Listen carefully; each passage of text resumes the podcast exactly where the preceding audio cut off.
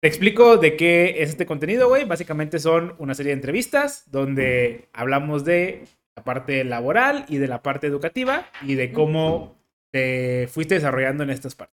Y a ti te invité porque tú estudiaste una carrera bastante extraña. Su nombre es Ingeniería en Innovación y Diseño. Yes. ¿Me quisieras decirme dónde fue la primera vez que escuchaste esto, güey? La primera vez que lo escuché fue en la prepa. Las, de estas convenciones de, ya sabes qué estudiar, que van todas las universidades y te todas sus carreras. Ahí fue la primera vez que lo escuché. Es una carrera relativamente nueva. De hecho, yo fui, creo que la tercera generación. O sea, cuando yo entré, ni siquiera había graduados todavía. Ya, era nuevecita, Era nuevecita. nuevecita, nuevecita, nuevecita. Y tú, estu- tú estudiaste en Aguascalientes, tú eres de Aguascalientes. Este, ¿cómo, por qué te llamó la atención esta carrera? O sea, ¿dónde? Bueno, yo lo hablo desde que yo ya sé más o menos a lo que te dedicas y por el nombre no suena a algo de lo que te dedicas. Ajá. Obviamente, eventualmente llegaremos a ese pedazo, pero, este, ¿quién te vendió la idea? Me llamó mucho la atención porque yo tenía el conflicto en la prepa de qué estudiar, porque yo siento que yo tenía mm, dos partes de mí, que era lo que mis... tenía dos fortalezas y no sabía a qué dedicarme. Yo me consideraba una persona muy creativa. Este, me gustaba todas las artes plásticas, diseño, me gustaba mucho diseñar y todo, pero también tenía una buena habilidad para las matemáticas. Me gustaba la física y la química. O sea, o sea, no estaba con todos los que se iban a ir hacia humanidades. Bueno, sí estaba con ellos, pero también estaba contra, con todos los que se iban a ir a ingenierías. Sí, tú no te sentías identificada con alguno de estos grupos de que, ay, Mm. es que, lo que los que estudian diseño, no, ellos no van a trascender en la vida, Sí. se van a morir de hambre. Y estos típicos Exacto, ingenieros sí. que están así como en su chaqueta mental. Ni tampoco estabas en el otro extremo de que, no, es que yo voy a expresar lo que siento y vivir mis sentimientos y dibujarlos. Entonces, Así es, o sea, siempre, bueno, como estudiante fui muy aplicada, por decirlo, este, y pues yo sentía que tenía que, tenía que aprovecharme de ello, necesitaba algo, no sé, pues si me gusta la física y la química, hay que irnos por ahí, porque lo que si eres buena y eso te da dinero, pues está bien, ¿no? Pero también mi conflicto de, pues es que también me gusta diseñar, me gusta ser creativa. Entonces llegaron con esta carrera que dijeron así como que, "Oh", dice, aquí en esta carrera vas a ser ingeniero y vas a diseñar. Vas Ya. a ser ingeniero en innovación y diseño. ¿En qué, ¿En qué consiste la carrera? ¿Cómo me la vendieron? Consiste en, este, como yo lo entendí cuando Lo- lo que te vendieron, sí. Ajá, como yo lo entendí es... porque igual te la vendieron ser- mal. Eso sucede con todas las carreras, ¿eh? O sea, Sí, la gente que estudia mecatrónica piensa que va a ser robot, la gente que estudia biomédica piensa que va a ser prótesis, la gente que estudia electrónica piensa que va a ser instalaciones eléctricas y los sistemas automotrices piensan que van a tunear su carrito.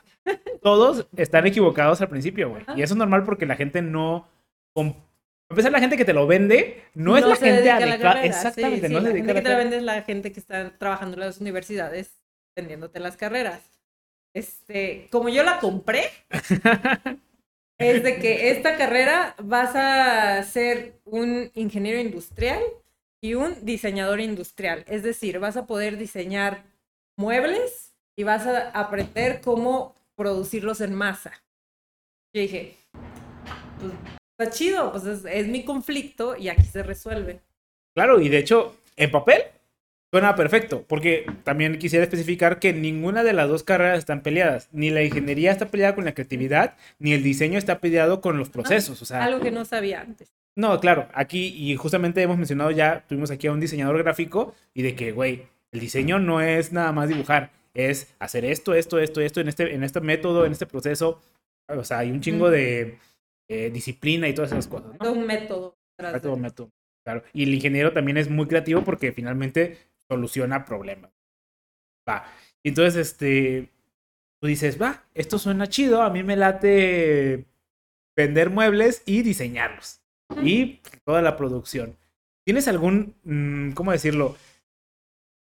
¿Sentías, ¿Te sentías más fuerte en alguna de las áreas? Tú ya dijiste que no, pero mm, estaba como este, sí podías como irte hacia los dos, ¿no?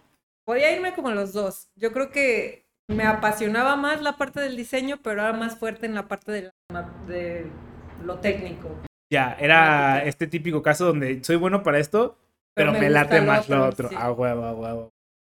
Entonces, este, ya entras eh, en la carrera. No voy a irme, voy a irme poquito a poquito. ¿Cómo son los primeros semestres? Para empezar, ¿estudias en semestre o en cuatrimestre? Semestres. En semestres. Tú estudiaste en una universidad muy famosa por estar en varias partes de la República, ser muy mocha y tener un culto secreto que es secreto. nadie, nadie diga. ahí está. Este, y eh, ¿cómo son los primeros semestres en la carrera? ¿Son de tronco común o qué pedo? Sí, el primer semestre fue tronco común con... Tenía varias, eh, varias materias que tenía junto con ingenieros industriales. Eh, y algunos ingenieros mecatrónicos, pero eran materias muy básicas. tenía ese tronco común y también ya empezábamos a tener materias de creatividad, de pensamiento lateral y de como que para empezar a motivarnos a ser creativos y a ser creativos, pero en una, en una forma muy plástica. Ya, ¿Y esta materia era como solo para tu carrera o la compartías como con diseñadores y así? No, era solo para... Era solo para tu carrera. es que era la escuela de ingeniería, yo no podía compartir con otros ah. diseñadores porque éramos los únicos diseñadores de ingeniería. O sea, en este, yo no ubico esta universidad, solo he escuchado cosas, pero, o sea, tienen como, como la Universidad Pública de Guadalajara que tienen como campus o, o, edificios o cómo funciona eso. Tienen campus, existen los tres campus, este, y dentro de cada campus está la Facultad de Ingenierías y la Facultad de Derecho y ya, pero no. sus diferentes escuelas, pero. No se mezclaban, No se mezclan entre sí. Son los mismos edificios en algunos casos, pero yo, la única, el único tronco común o sea, las únicas clases que podía compartir era con la escuela de ingeniería. Oye, y entonces eso me trae otra pregunta muy interesante. O sea, ¿quiénes eran tus maestros? O sea, porque ingenieros no eran, ¿no? Porque me dices que la carrera es nueva. Las materias de este tronco común, la verdad es que ya no me acuerdo cuáles eran, pero mm, ahí era, ahí sí eran ingenieros, que pues era, eran matemáticas, eran las, las materias de matemáticas, esos eran ingenieros. Pero las materias de diseño no eran ingenieros, eran, eran licenciados en la mayoría en diseño industrial, la gran mayoría. Ok, ningún. no es que diseño gráfico por ahí para ah, enseñaba Pero en general eran diseño. Sí, pues como era nueva, pues no, o sea, no, no ibas a tener un ingeniero en innovación y diseño enseñándote. Pues ojalá no. bueno, pero pues no era físicamente Sí, claro, personalmente yo no he escuchado la carrera en otras partes de la República. No sé si tú la has escuchado en otras partes. ¿Cómo? Tú eres la primera persona que conozco que ha estudiado eso y lo estudió en ese campus, en esa ciudad. ¿Tú sabes si esa misma carrera se da en los mismos campuses, en otras ciudades o...? Sí, sí se da en, en todos los campus se da. Lo que sé es que cada campus tiene su, ¿cómo se dice? Su plan de estudios diferente también eso vale la pena considerar. El plan de estudios de Aguascalientes, donde estuve, era uno, el de Guadalajara era otro y el de Ciudad de México era otro. Entonces, al menos cuando yo estudié, así era. ¿Y en otras universidades lo has escuchado? No. No he sabido que los planes de estudios varíen por campus. Ya. Oye, este, ya tomas tus materias de tronco común. Es al principio es similar a lo que pensabas o de putazo es como, ah. Es similar porque era tronco común. Eh, decía, pues aquí estoy con ingenieros, está chido. Y, la, y de la otra parte era como las materias de diseño de los primeros semestres sí se veían muy diseñadas para motivarte, para decirte, sí, sé quién tú quieres, exprésate como tú quieras y tú vas a hacer el cambio. Es mucho el estilo de esta universidad, decirte, sí, sí, sí puedes, y sí, tú esto eres lo mejor y es lo máximo. Y... Tu papá es rico y tú puedes poner en presos lo que quieras. sí, entonces, pues los primeros semestres sí son muy como para motivarte, como para que estés muy motivado y muy feliz de estar ahí. Oye, y por ejemplo, tú no, no entras como en este cuadrado tan conceptual de la universidad donde es gente, pues ya, gente poderosa, vamos a decirla. No, pues yo entré con beca. Exacto. Entonces, tú, tú no, tú no como que cabes tanto en la ecuación. Y hay mucha gente que tiene becas, financiamientos en estas universidades. Y ya hemos hablado anteriormente de estos temas. ¿Tú cómo, cuánto trabajo te cuesta entrar a este como bloque de la sociedad en la que realmente muy pocos estamos acostumbrados? No fue tan difícil. La verdad es que lo que me di cuenta es que presumen ser universidad de ricos, sí, pero en una clase de 10 personas, dos son los que están pagando completo. Esos dos son los que están manteniendo toda la universidad, que están pagando completo y manteniendo la universidad. Y los otros ocho tienen beca. Obviamente sí, son gente fresita y así, pero sí te encuentras de todo. Sí te encuentras de todo. O sea, sí me di cuenta que no es tanto como te venden de la fresada. Sí, sí, es gente fresa, obviamente, pero sí te encuentras de todo. No, y aparte al principio uno ni siquiera identifica tan claro qué es fresa y no. Cuando uno está en la prepa, es como, ay, no, yo soy normal. Sí, güey, tú eres normal en tus campos de golf, o sea. Y como, sí, güey, tú eres normal matando cholos Para, para sobrevivir un día a día, o sea. No, y esto que te digo es algo que me di cuenta ya saliendo. que, claro. ¿Qué es lo que te venden? ¿Qué es lo que sostiene? ¿Qué hay? Ya, pero en general dirías que hay muchas personas becadas en la universidad. Entonces, ese, ese Que le echan ganas y todo, o sea, sí. Sí, claro, ese choque cultural no fue tan fuerte, vamos a decir. Al menos para mí, lo de mi normalidad no fue tan. Ya, claro. Este, y ya pasas los primeros semestres, ya aprendes como que el diseño y estás mucho tronco común. Y me imagino que obviamente vas entrando un poco más a la especialización de un ingeniero en innovación y diseño, ya en medio. ¿Cómo, cómo es este proceso? Pues al ser primeras generaciones, en ese estamos hablando de hace cinco años, eh, sí había muchas, yo identifiqué muchas áreas de mejora o sea, yo sí me quedé esperando un poquito más, que era obviamente parte de que era una carrera nueva, de que no existían ingenieros en innovación y diseño, de que estaban apenas moldeando el perfil de, esta carrera. Mm, veía mucho, muy enfocada en diseño. Estaba padre, todo, pero yo sentía que me estaba quedando atrás en ingeniería mi idea de voy a hacer esto, voy a hacer estas dos cosas, se estaba transformando en más en, creo que voy a ser más diseñadora que ingeniera. Ya, y de hecho, justamente anteriormente habíamos hablado con otra carrera que también estaba como en este proceso de creación, que era la ingeniería financiera, que eran primeras generaciones y que la carrera en realidad no tenía ni pies ni cabeza, o sea, era como pues a ver, y esto, y metemos esto, metemos esto otro, y que se iba moldeando mucho, en ese momento decían, a la generación. ¿Tú sentiste lo mismo? Como...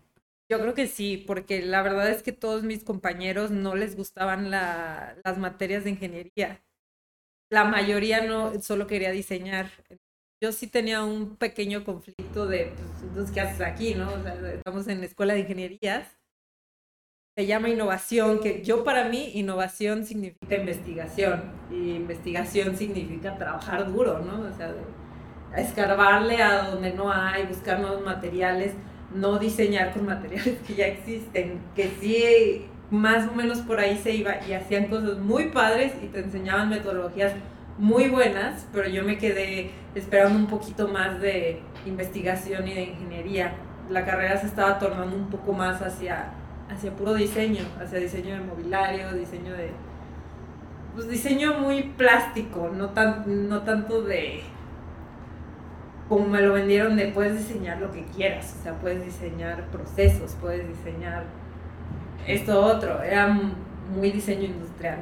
Ya, y justamente hablábamos hace poco también con un diseñador gráfico y ellos decían como este concepto que del, del diseño que muchos piensan que es puro dibujar y en realidad el diseño tiene otras más ramas. ¿Qué ramas veían ustedes en esta universidad? Estaba padre porque veías de todo. O sea, tenías materia, la verdad es que sí me divertía mucho. tomé materias de metales, o sea, trabajar con metales, trabajar con maderas, trabajar con textiles, trabajar con cerámicas. Eh, veías de todo. Veíamos software de diseño gráfico, veíamos Photoshop, veíamos 3D, o sea, software para, para 3D, ¿no? Estaba padre porque 3D Max. Eh, y ahí escogías más o menos qué era lo que te gustaba para poder tú especializarte. Lo malo era que veías de todo y sabías poco de lo que te gustaba. Bueno, lo que te gustaba a, ti, ¿no? O... Ajá, sí, a uno como persona. O sea, si por ahí, por ejemplo, había una chava que era muy, muy buena diseñando ropa, diseño, diseño textil, era muy buena haciéndolo, pero era solo como media materia de un semestre. Porque esa materia se dividía en textiles y maderas.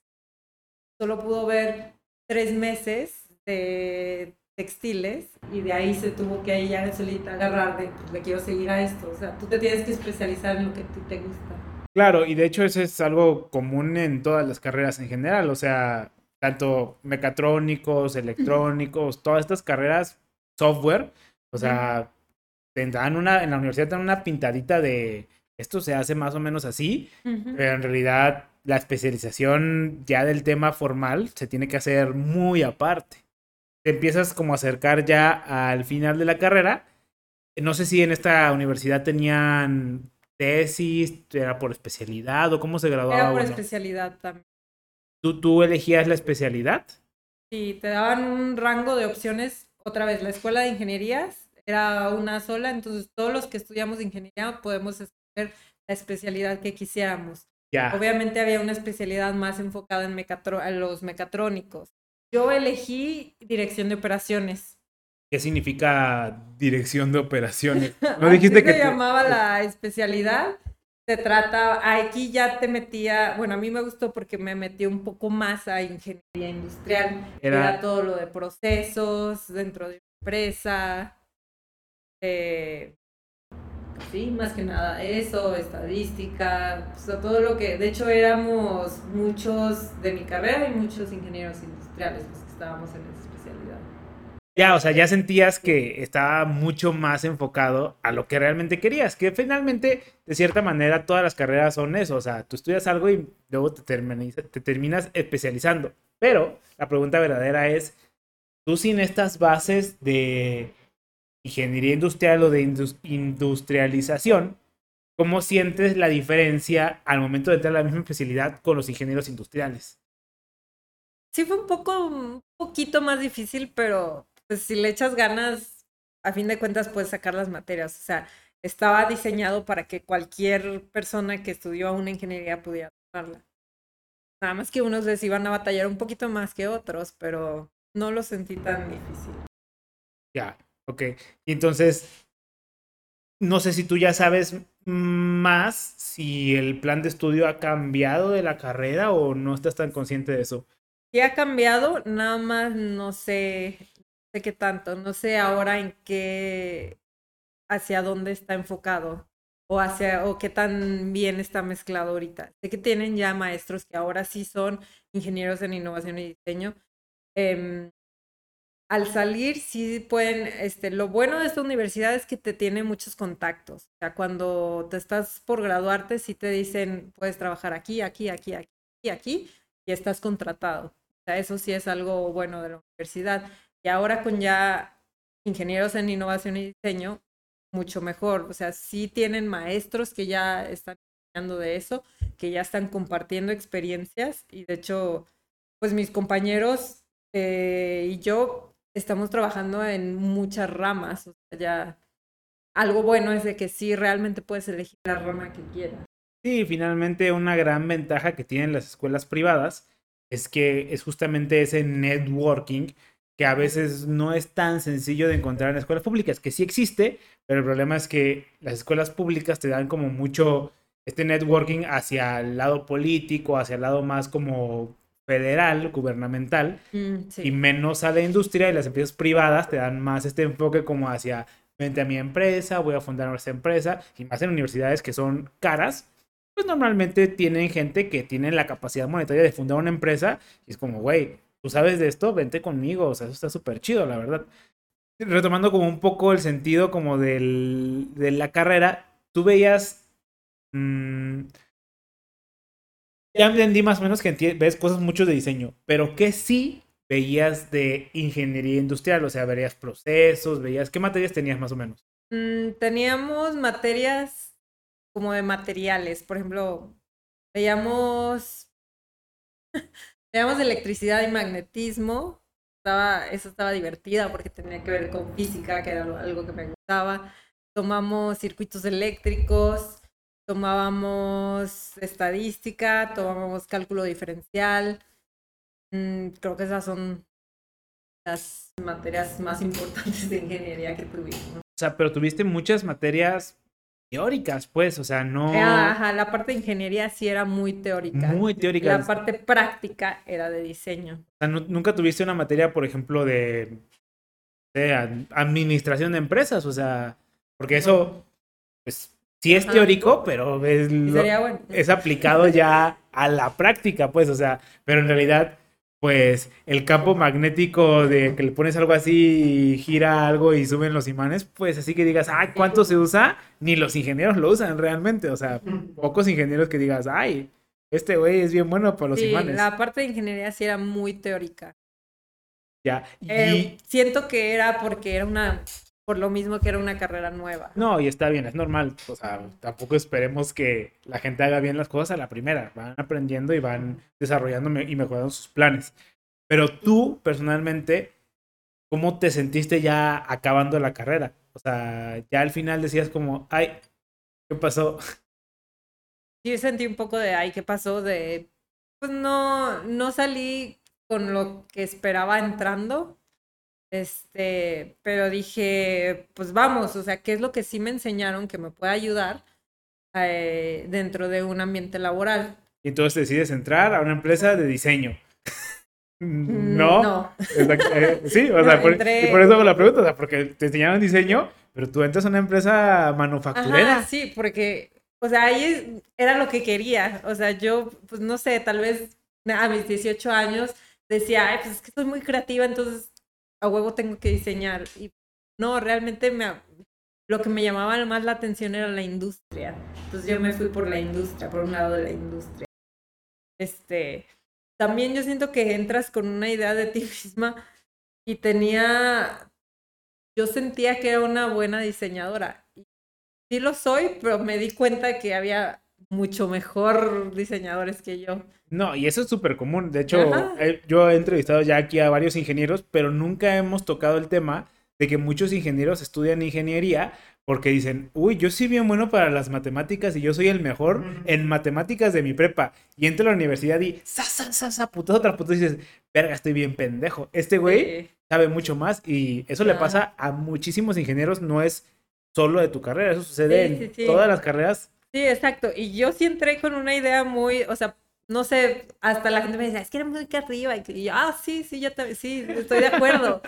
pero no, bueno, o tú que sí, pero tenía compañeros que mis respetos, que diseñaban cosas hermosas y muy buenas, y yo me quedaba mucho, muy atrás de lo que ellos hacían. Entonces dije, pues, pues no es lo mío, lo mío es más por acá, más por la industria. Sí, sí me gusta diseñar, pero soy buena en esto. Ya. Fui más por ahí. Y tú decides entrar a una empresa muy flexible, vamos a decir, que tiene varias plantas en Guadalajara, creo que también tiene una en Aguascalientes. Tú decides entrar a la que está en Aguascalientes. ¿Cómo? Uno, ¿cómo? ¿Quién te dice entra, eh, eh, entra, entra, eh, entra a esta empresa? ¿O tú buscas o qué pedo? Yo busqué. Eh, Todavía no acababa la carrera, todavía no entraba a la especialidad, pero dije, ya estamos en los últimos semestres, ya es manera de, bueno, ya es momento de buscar prácticas profesionales. No es algo que te pedía la carrera, pero es algo que yo quería tener para que cuando me graduara ya tuviera experiencia, ¿no? Que es lo que piden todas las, de todas las empresas. Entonces yo nada más empecé a buscar, empecé a mandar currículums, busco prácticas profesionales me quieren pagar está bien, si no, ah, no. Y ya, pues esta, con, esta empresa me contactó y me dijo, pues está este, este, esta vacante de estudiante, si la quieres. ¿Y hay un proceso de reclutamiento en eso? O sea, porque me estás diciendo que tú tenías un perfil muy de diseño gráfico Y entonces esta empresa... Sí tenía el perfil, pero eso solo yo lo sabía. O sea, cuando estoy aplicando, la empresa no sabe ni qué eres, nada más sabe lo que estudiaste y no sé si acaso tus calificaciones. Entonces esta empresa dice, pues aquí dice que estás estudiando ingeniería en innovación y diseño. Ah, pues te hablo, oye, a ver, ingeniero, a ver, platícame tu carrera y ya se la vendes como tú quieras, ¿no? no, pues yo veo, así como te la platiqué, yo se las platiqué, pues ingeniero industrial y diseño industrial, ¿cómo ves? Pues ya me entrevistaron y ya, pues... Y no fue una entrevista muy técnica, vamos a decir. No, pues no, es tal cual como cuando contratan a cualquier practicante. Claro. Y este, ¿qué empiezas a hacer en esta empresa? Mm, estaba en un área de, estaba en el área de metales. Entonces. Tú y los metales son los chidos. A ti te encantan los metales. Pues es lo, ajá, pues así, se los vendí. Estaba padre. Em, lo que hacía, estaba entre plásticos y metales. Eh, en plásticos, pues los ayudaba a, a, poner, a documentar. Siempre era documentar como prácticas, era documentar sus procesos este, primero va esto, primero va lo otro, primero va lo que sigue. De plásticos me, me movieron a metales y en metales me dedicaba a organizar los bombs de ensamble. ¿Qué significa eso de los bombs de em, ensamble? Tienes un ensamble final que viene siendo el producto final dentro de una empresa manufacturera. digamos, camas. Entonces, este, yo veía desde el dibujo técnico, desde el tornillo, este es el dibujo técnico del tornillo y después de este tornillo va el ensamble de un tornillo con una patita y después este es un subensamble y va después el otro subensamble del tornillo con la patita, con la qué? hasta llegar a la cama completa. Entonces, a eso eran cientos de dibujos técnicos que tenía que organizar por bombs empaque, perdón, de, ya, eran, de producto. Eran como, pues como manuales de de esos que vienen como con las cosas que como...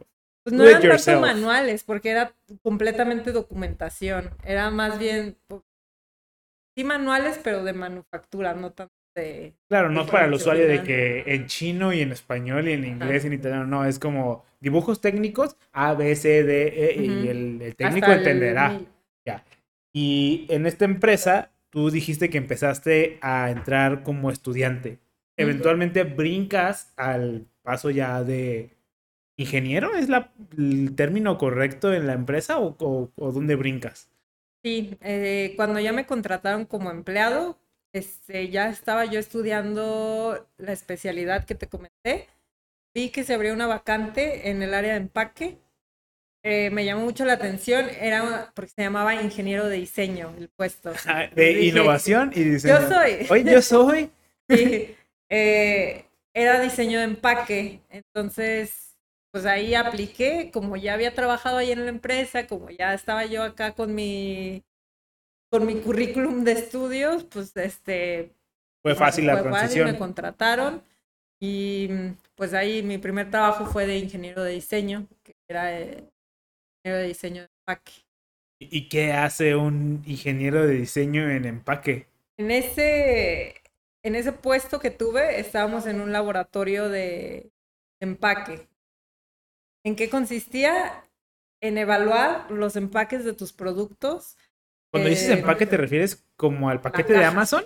El paquete de Amazon es simular, em, simular todas las condiciones logísticas por las que pasar y decir, este empaque funciona, este empaque no. O sea, básicamente es como si yo envuelvo un foquito o genero un empaque para el foquito y yo digo, mira, los foquitos que se transportan de Aguascalientes a la Ciudad de México, a veces hay baches. Entonces, a ver, y lo tiramos, aguanta el foquito, arre. Pero a los que van a Sonora van calientísimos y tienen que ir a 40 grados centígrados. ¿Aguantan el calor? Sí. Ah, Tal cual todo eso. Todo eso estaba muy divertido. Era un laboratorio de pruebas y probábamos vibraciones de las carreteras, de la carretera de, de Nogales a Canadá, lo aprobábamos, las temperaturas que tú cuentas, eh, había de impacto por los trenes, este, por los montacargas, de manejo.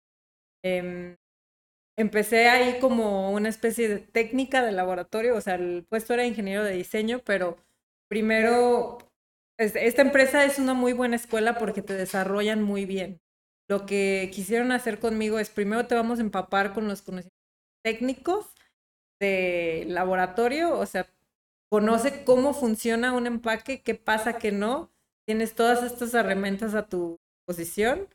Este, pues aquí está, aquí están las pruebas, aquí está lo que tienes que hacer, aquí está lo que te tienes que certificar, te damos las certificaciones, ya estuvo, ¿no? Em, y de ahí ah, me había interesado este puesto porque incluía también diseño. Bueno, por el nombre, ¿no? Ajá, este, ahorita nada más era como una técnica de laboratorio, pero después de eso sí me comentó la empresa que mi, su plan era desarrollarme para después diseñar los empaques, ya que supiera cómo funcionan, o sea, podía perfectamente diseñar un empaque que pudiera pasar todas las pruebas que ya conozco. Claro, o sea, enfocarte primero en lo funcional, que realmente es como hasta cierto punto lo, lo importante es ambiguo porque lo importante para, quien es, para cada quien es distinto, pero que no se rompiesen, pero que aparte se viesen chidas. Hay una curva, esa era que, que te cueste lo menos posible para que no, para que funcionen a la perfección, porque pues, que no se rompa, pues lo puedes envolver en miles de cosas, ¿no? Pero por lo padre eran las certificaciones que te daban, porque te incluía mucha física, que era lo que me, me gustaba para encontrar sistemas de amortiguamiento dentro de los empaques este, y cuál era el sistema óptimo que te iba a costar menos dinero, que era pues, más o menos por lo que, lo que había, ahí sí era lo que había estudiado, ¿no? No, sí, bueno, lo que querías estudiar y que, güey, la verdad está bien chido lo que me estás diciendo, o sea, es este típico proyecto en el que, ¿cómo tira un huevito del techo sin que se rompa? Pero a súper macro, o sea, sí, obviamente como dices tú, podemos envolverlo en mil cosas, pero güey, a ver, ¿quién, ¿quién lo hace más barato? ¿Y a quién le toma menos tiempo? ¿Y a quién hace los empaques, por ejemplo, de la mejor manera para que en el camión quepan mejor? Porque a lo mejor así de que, güey, pues si pones empaques que son así súper entrelazados, es como, pues, este, ¿cómo los, cómo los apilo? O sea, es un chingo de cosas que la gente en realidad no piensa tanto, pero son súper importantes, en especial en la industria, porque estos pequeños cambios hacen un putero de barro a la empresa. Está huevo, güey. Y este, Tú estás ahí como cinco años, es un rato. Sí, estuve los primeros como dos años siendo técnica de laboratorio. Este, empecé como técnica, me desarrollaron una tecnóloga y después este, se dio la oportunidad, se abrió, digamos, la, el espacio, la vacante para que ya pasara a diseñar. Aquí ya me daban a mí la oportunidad de todos los clientes que tenía esta empresa porque manufacturaba, era de, pues, necesito, tengo, este es mi producto y necesito que tú le, diseñes un empaque. Y eran empaques ya no de cajitas, porque no eran productos pequeños, eran productos muy grandes y muy industriales, que no cualquiera piensa en, pues, bueno, si es cierto, ¿cómo, cómo transportan esto, no? Sí, claro, ¿cómo transportan las, este, los bulldozers, que bueno, esos tienen llantitas, pero ah, cosas no sé. Sí, entonces estuvo muy interesante. Eh, como te repito, era muy buena escuela porque sí te daban muchas cosas para aprender a tratar todo lo que tenías que hacer. Ya.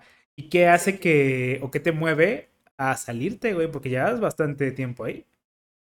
Mm, pues se desarrolla muy bien esta empresa, mm, pero pues como todos, ¿no? A veces por circunstancias de la vida sientes que llegas a un tope.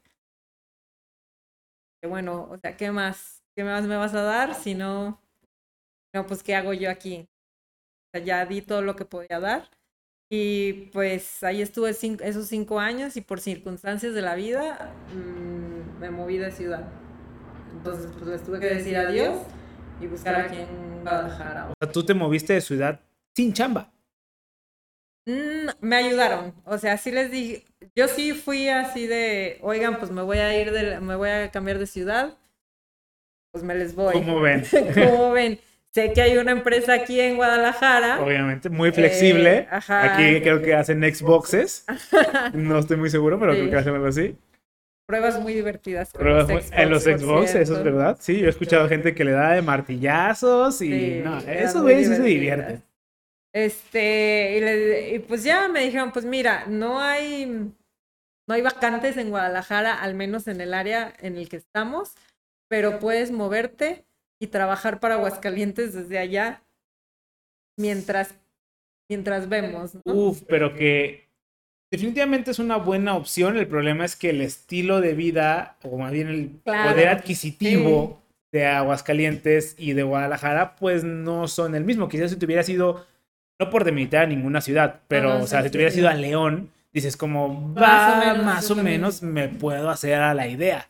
Pero aquí en Guadalajara ni la renta te alcanza, porque están locos aquí en Guadalajara con, la- con las putas rentas. No sé por qué quieren a huevo me cobrar un chingo. Sí. Este, pero, eh, ¿cómo?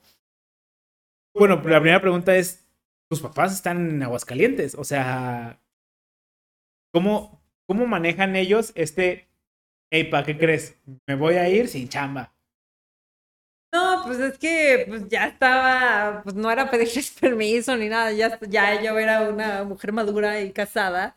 Y fue más bien de, oigan, pues me voy a ir a Guadalajara y fue más bien, ay, ¿qué vas a hacer con el ¿No trabajo? te dijeron nada o qué? No, pues fue de, ah, que, o sea, más bien pre- me preguntaron, ay, ¿qué vas a hacer? Digo, pues, ay, Guadalajara es ciudad de oportunidades, pues ahí buscaré a ver qué. Lo era y lo fue, lo fue para mí, se cumplió para mí. Este, me dio esta oportunidad muy, o sea, yo mi plan era renunciar y buscar aquí y llegar sin chamba. Ok. Entonces, estaba aquí viviendo, trabajando para Aguascalientes con un sueldo de Aguascalientes, pero mejor que nada, ¿no? No, claro, definitivamente. Y te pones a buscar chamba aquí en cuanto llegas. tanto. Y a- más o menos tú tenías esta idea como de seguir en la manufactura porque decías, Sí. esto está chido lo que estoy sea, haciendo. Sí, yo tenía la idea de seguir buscando un empaque, que un empaque era manufactura. Y, y sí hay, sí hay opciones. O sea, sí hay muchas empresas No, que sí, tienen claro. el ingeniero en empaque. Hay muchos. De hecho, yo tengo muchos colegas ingenieros en empaque de varias empresas. Sí, aquí la manufactura al menos es bastante fuerte. Hay eh, parques tecnológicos, este, allá por el norte poniente de la ciudad, por el sur de la ciudad también hay un montón de empresas, hay un montón No, de... aparte, o sea, hay mucho. Sí, claro, hay, exacto. Y entonces, ¿tú ya tenías alguna empresa en la vista o dijiste, ah, No, fue tal cual buscar LinkedIn, ingeniero de empaque. Y Ah, ahí, ok. ahí había lista, entonces, pues por eso digo, Guadalajara ciudad de oportunidades, porque había, había, había, de- había de dónde. Ahí ya el chiste era venderme a mí, ¿no? Vender mi trabajo, vender lo que había hecho, vender lo que había logrado para ver a dónde llegaba. Vale, vale, vale, vale. Y decides, bueno, no sé si decides, pero eventualmente entras a una empresa famosa por sus llantas y por su caballito. Aquí ha habido muchos, este, personas entrevistadas de la misma empresa. Muchas son casualidad, muchas no lo son. Este, pero ¿cómo, cómo te convence esta empresa? ¿O estabas en varios procesos o qué pedo? Em, tuve varias entrevistas eh, con esta empresa. La verdad fue la que yo les llamé más la atención. Em, me preguntaban sí cosas muy técnicas respecto al empaque. Pero empaque, o sea, ¿tú empacabas llantas? ¿O, o, o bueno, cuál No, era? es que realmente yo empacaba, es que el empaque ya no necesitas dedicarte a un solo rubro, o sea, puedes, en base a tus conocimientos, al menos la parte técnica de empaque se puede aplicar a muchas cosas. Entonces, que eso era lo que más o menos estaban buscando en esta empresa. O sea, de hecho, lo que me dijeron, mira, yo sé que tú sabes porque ya me diste términos que no cualquiera sabe. Mm, Ya. Entonces, pues mira, nos interesa esto. Ya sabemos que no estás por la parte automotriz, pero eso se aprende. O si tuvieras que decir unos términos, este... No, no, pues este tenía que ver con sistemas de amortiguamiento, con resistencias, con materiales. O sea, lo que dije yo más o menos. Yo pude haber conseguido cosas de trabajo de empaque. No. no te creas. Claro que no. Este, No, y es que no solo tiene que ver con el cartón, o sea, también sabían que tenía que ver con este con las pulpas moldeadas, con nuevas tecnologías de empaque. Ya, ahí sí me estás hablando en chino. Eh, Tú usaste términos de rimborbates como youtuber que habla acá con términos acá, blu, blu, blu, bla, bla, bla, y dijeron, ah, huevo, esta Ajá, es la morra sí, chida. de que le sabe y lo único que le tienen que aprender es la parte automotriz. Ya, que en realidad, o sea, no, no, hay, no hay que aprender mucho. Era- es que En cuestiones de empaque era Exacto. Y en cuestiones de muchas cuestiones no. O sea, es lo mismo ensamblar compus que ensamblar carros. Yo sé que no es lo mismo, pero, o sea, en cuestiones como teóricas, el empaque, el software, la electrónica, pues son estos ramos que se aplican a un montón de cosas. O sea, no tienes que ser súper especialista en carros. Yo, o sea, a lo mejor ni siquiera sabes qué modelo es tu carro y no importa, o sea, porque no tienes que ser experto en carros para ser un ingeniero en una empresa automotriz. A huevo. Este, ¿y qué empiezas a hacer ahí? ¿También empaque o, o cómo Sí, difiere con la otra empresa? Aquí ya era también mismo título, ingeniero de empaque, pero aquí ya no diseñaba. Aquí ya todo era mucho, muy cuestión técnica en cuanto a, a, pues digamos, documentación. Aquí, lo, un- aquí estaba en el área logística. En la otra empresa estaba en el área de diseño, tal cual, y aquí ya estoy en ¿Y cuáles son como las diferencias para que queden un poquito más claros? logística, es la cadena de valores. Eh, Es, es Ya, lo que el entra, león lo- se come a la cebra, la cebra se la Sí, cadena. sí, de- desde tienes tu proveedor, le compras a tu proveedor, tú eres el cliente, aquí tú lo transformas y aquí tú se lo das al cliente final y todo lo que hay en medio de todo eso es logística. Ok. Yo ya estaba en este ambiente mucho más mm, técnico, ya no, o sea, yo ya no me iba a poner a diseñar ni a ver dibujos técnicos ni nada de eso que era lo que hacía más allá. Aquí más bien tenía que revisar las especificaciones de, de los clientes, la parte automotriz que platicábamos. Yo, cliente número uno automotriz, necesito que tú cumplas con todo esto. Y de eso se trataba, esta, bueno, de eso se trata esta chamba, de revisar, pueda cumplir con todos los requerimientos logísticos de un cliente. Ok. Y ¿est- esto te lo dicen en la entrevista cuando entras a esta otra empresa. Sí. ¿Y cómo te sentiste al respecto? O sea, porque Pues un poco triste porque ya no iba a diseñar, pero va porque iba a ser un, un área completamente nueva para mí, la parte logística, pero no tan, no tan desconocida, porque después de todo iba a ser ingeniero de empaque, que es algo que conozco, pero dentro de un ambiente diferente. por ejemplo, Volver a acoplarme. Ya, y por ejemplo, tú manejas, bueno, en este proceso de logística, también está como lo de los proveedores que mencionaste. Tú empezaste a manejar, se llaman estos como licitaciones, obviamente esto es para el gobierno. Mm. Para las empresas privadas, pues tendrá algún proceso medio similar. ¿Cómo te empiezas a meter en este mundo que en realidad no viste ni en la carrera, viste tantito en la especialidad y no viste tanto en la empresa muy flexible. ¿Cómo, cómo, cómo empiezas a, a cachar todos estos como cosas muy administrativas acá en la empresa Pues, de llantas? Todo se aprende. La verdad es que sí fue algo nuevo, pero no era difícil. O sea, te, te dan las capacitaciones suficientes y se supone que tienes el conocimiento suficiente para poder tener una curva de aprendizaje más o menos. O sea, obviamente no va a ser inmediata, pero algo más o menos aceptable como para decir, ah, esto funciona así. Este, sí me dieron mi capacitación. Tenía a mi personita aquí diciéndome, así funcionan las licitaciones, esto es lo que tienes que hacer y esto es lo que tienes que checar. Y de ahí más o menos vas formando tu propio criterio de qué es lo que tienes que hacer, qué puedes hacer para mejorarlo y qué puedes, este, qué puedes hacer y qué no.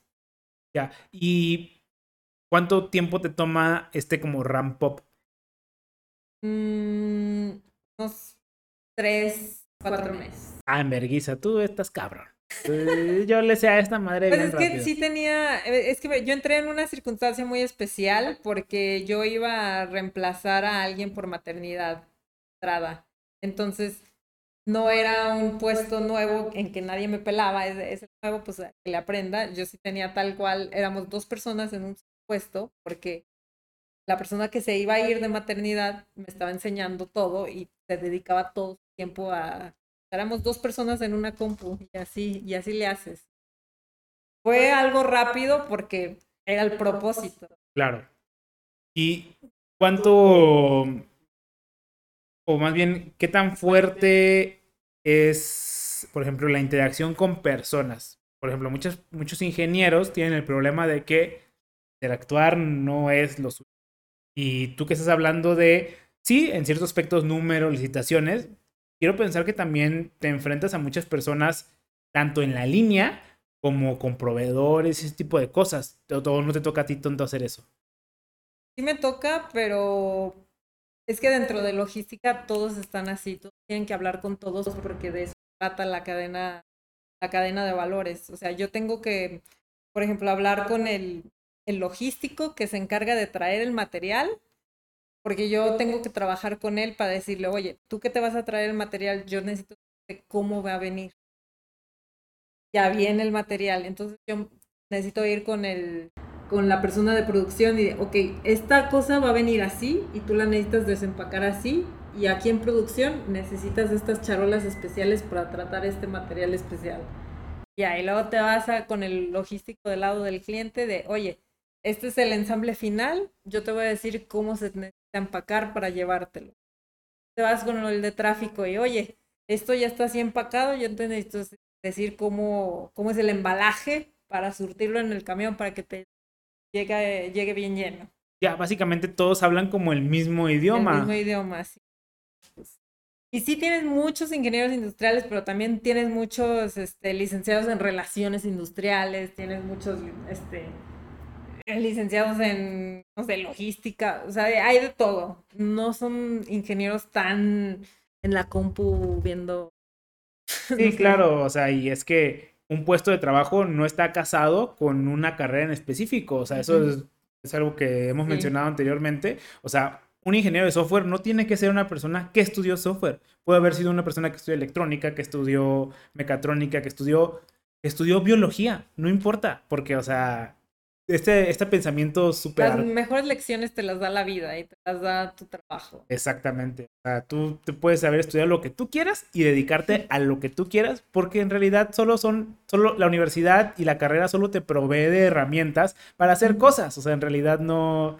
Sabes cómo las usas. Exactamente. Y de hecho me lleva al otro punto. A ti te late un chingo de tomar fotos. ¿De dónde nace este, este amor por la fotografía? El amor por la fotografía nace mucho antes, desde la, la prepa, desde, la que, desde que tenía como seis años, que me dan la cámara, me regalan una cámara, mi hermana, y pues de nada más de moverle, le empecé a tomar fotos a mis amigos. Perros, a mi mano. Como todos los primeros fotógrafos que te dicen, mira esta foto de esta flor. mira esta hoja. este, esta borrosita por atrás y todo. Así empecé yo. Y ese fue un gusto que jamás lo, jamás lo relacioné con ni lo que estudié, ni lo que trabajé. Exacto. Nada más lo fui desarrollando yo. ¿Y nunca te latió o nunca pensaste en estudiar fotografía? Mm, no. No. ok. No, siempre, sí, siempre estuve con la idea de que si no me gusta lo... Una, eh, idea equivocada que tuve es, si no me gusta lo, lo que estudié, me voy a dedicar a la foto. O sea, que fue al revés, ¿no? O sea, mi safety fue lo que estudié. Mi safety fue ingeniero en empaque. Y por otro lado, estoy acá tomando fotos, tratando de hacer un negocio de, pero safety siempre ha sido esto, nunca he dado el brinco. Sí, justamente hemos hablado anteriormente aquí de que, güey, una cosa es tu chamba y otra cosa es tu hobby. O sea, a ti te late hacer cosas y hay muchos, hay muchas personas aquí que hemos entrevistado que hacen una cosa, pero les late otra. Y justamente eso es como un mensaje que siempre quiero como que quede muy claro. Que, güey, tú estudias una cosa, pero también puedes hacer lo que tú quieras. O sea, estudia algo que te dé también el tiempo suficiente para hacer lo que a ti te lata. O sea, si a ti te late tomar fotos, pues toma fotos. O sea, es tu hobby, haz lo que tú quieras. Este, ¿Y con qué futuro le ves a esto de la fotografía? ¿O lo, quieres hacer mucho más como hobby? ¿O cuál es el plan por ahí? Mm, sí me gustaría verlo evolucionar de un hobby a ya algo que me pueda dar cierto ingreso. Eh, mi problema es que el tipo de fotografía que a mí me gusta es un tiene un nicho muy pequeño. A mí me gusta la fotografía. De OnlyFans.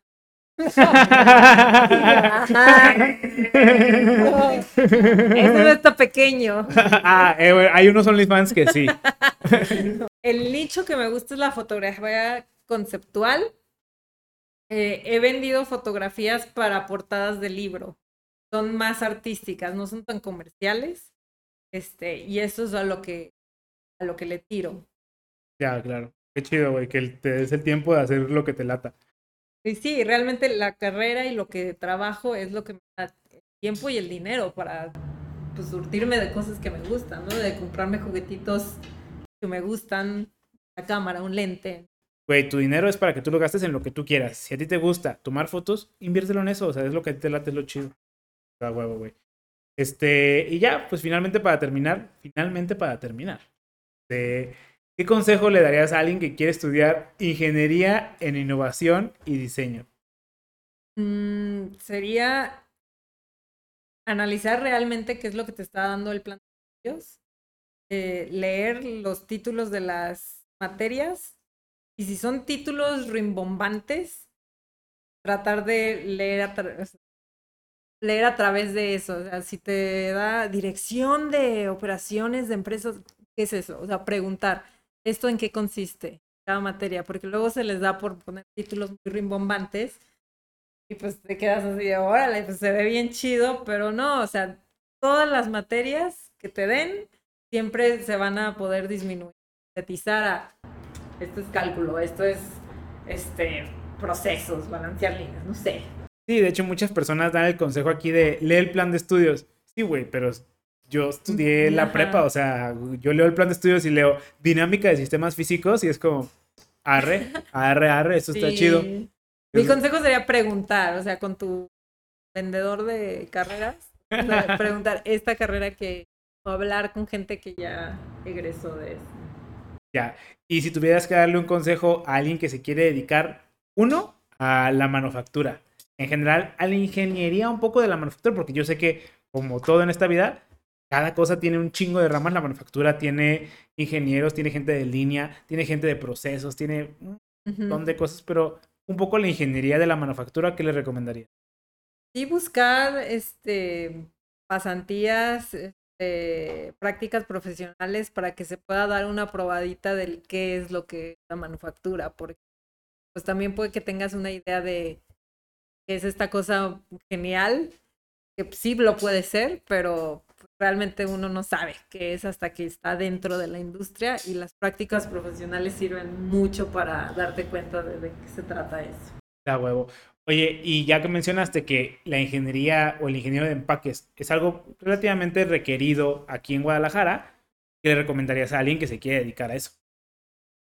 Mm, estudiar, buscar material de, de empaque, de certificaciones, son muy útiles, son muchas. Es una rama que se está abriendo. Antes no había tantos ingenieros de empaque, ahorita sí hay muchos y hay mucha educación en cuanto a ingeniería de empaque. Buscarlo o preguntar en empresas qué tanto te pueden desarrollar como ingeniero de empaque, porque si es algo que sí las empresas les están invirtiendo en eso, sí, están pagando muchas certificaciones, muchas escuelas de empaque que lo están haciendo. A huevo, güey. No sé si hay algún consejo final que quieras darle a la raza. No. Está bien, güey. Pues este, muchas gracias por venir, güey. Y este, Vale.